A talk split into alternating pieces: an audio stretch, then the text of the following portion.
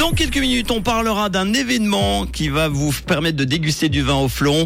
Il y aura le best-of du 6-9 et tout de suite l'info avec Axel. Bonsoir. Bonsoir à tous. Une application pour des consultations d'urgence à domicile à Lausanne arrive sur nos smartphones. La négociatrice en chef de l'Union européenne quitte son poste.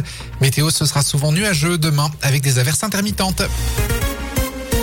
Deux médecins viennent de lancer l'application Docadom à Lausanne. En quelques clics, il est possible de solliciter un docteur pour une consultation rapide à domicile.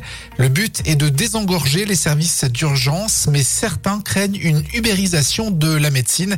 À l'aide de cette simple application pour téléphone et tablette à télécharger, les patients lausannois peuvent, en cas d'urgence, décrire leurs problèmes de santé et demander une consultation. La société privée à l'origine de l'application a déjà engagé trois médecins généralistes.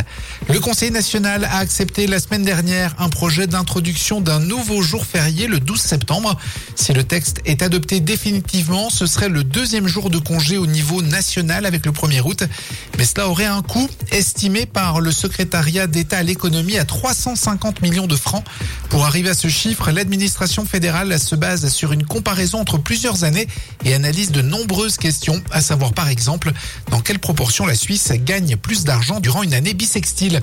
Avec les réponses, on peut évaluer le prix d'un jour de travail, soit 350 millions de francs environ. La négociatrice en chef de la Suisse avec l'Union européenne a présenté sa démission au Conseil fédéral.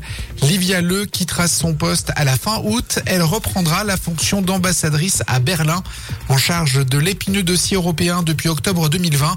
Elle a mené les discussions techniques après la rupture unilatérale des négociations sur un accord cadre avec l'Union européenne le 26 mai 2021. À l'étranger, le président américain Joe Biden veut que son pays récupère la direction générale de l'Organisation internationale pour les migrations à Genève. À une semaine de l'élection, il a appelé à voter pour sa candidate Amy Pop.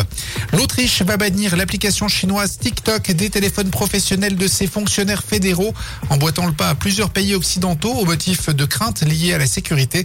Cette décision se base notamment sur les recommandations des services de renseignement. Les appareils privés ne sont pas concernés.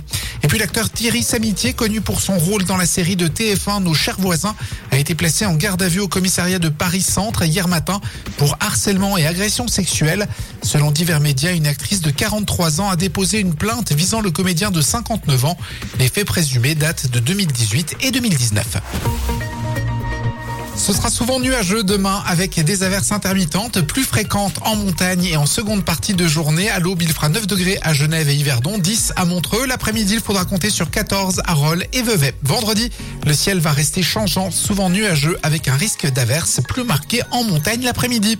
Bonne soirée à tous sur Rouge. C'était la météo, c'est rouge. Merci beaucoup Axel. On te retrouve pour l'info tout à l'heure à 18h.